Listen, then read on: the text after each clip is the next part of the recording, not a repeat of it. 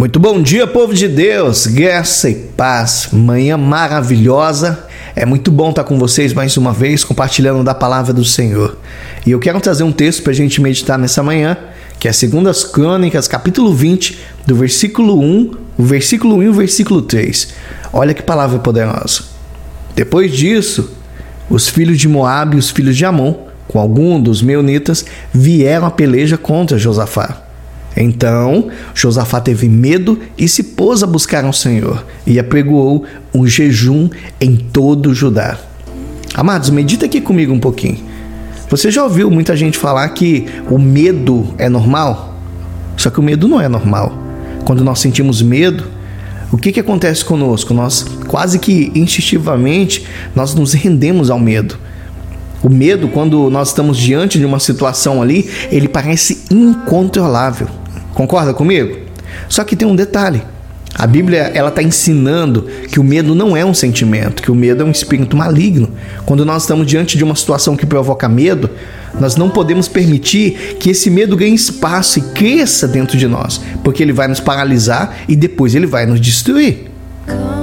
Acabei de ler para você que o rei Josafá ele servia a Deus. Ele estava diante de um grande perigo ali, tanto para ele como para o povo dele, que poderia todo mundo morrer. Mas ele reagiu ao medo, ele se encheu de Deus.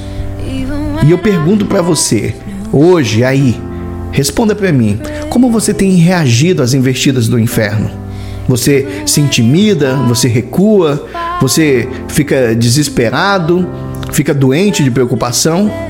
Porque não é esse o propósito que Deus tem para tua vida. Deus sempre é a saída para qualquer coisa que você precise. Se o medo é um espírito das trevas, você precisa hoje, agora, desalojá-lo aí do seu interior e se encher do Espírito de Deus. Porque se os teus pensamentos estiverem encharcados daquilo que Deus está te dizendo, eu garanto para você, meu irmão e minha irmã em Cristo, que não vai sobrar espaço para o medo ficar. Ele pode até bater, mas você vai estar fortalecido o suficiente para não deixá-lo entrar e fazer morada. Então não permita que o medo segue o, teu caminho. Não permita que ele faça você perder de vista a pessoa que você é. Você é livre em Cristo. E Deus, ele está pronto para liberar a sua resposta hoje, para te capacitar, para trazer solução. Mas onde existe o medo, grava isso no teu coração. A vitória não pode chegar. Então, hoje, aí, agora, manda embora. Mas manda embora em o nome do Senhor Jesus. E defenda-se dele usando a palavra de Deus como teu escudo. Amém? Preste atenção em algo: aquele que habita no esconderijo do Altíssimo, a sombra do Onipotente, encontra descanso. Direi do Senhor, Ele é o meu refúgio, Ele é a minha fortaleza e é nele em quem eu confio. É a palavra de Deus que está declarando isso sobre a tua vida. Salmo 23: O Senhor é meu pastor. Olha só, amados.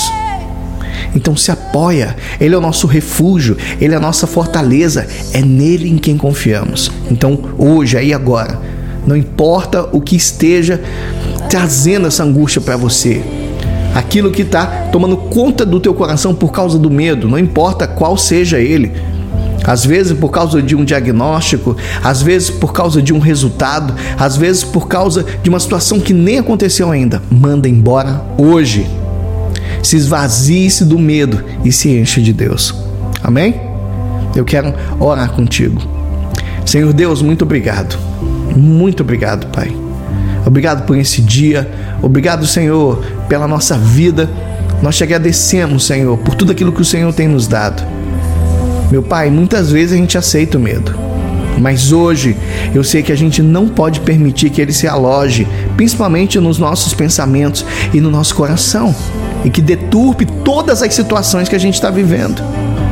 Nós nos levantamos contra esse medo hoje, agora, porque nós somos mais do que vencedor em Cristo Jesus e declaramos que sou forte e corajoso no Senhor. Nos fortalecemos na força do teu poder. Nós oramos nessa manhã, Pai, em o nome do Senhor Jesus. E você que crê, diga que assim seja, para a glória de Deus. Amém?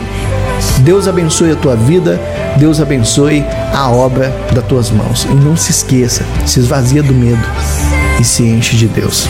Deus abençoe a todos.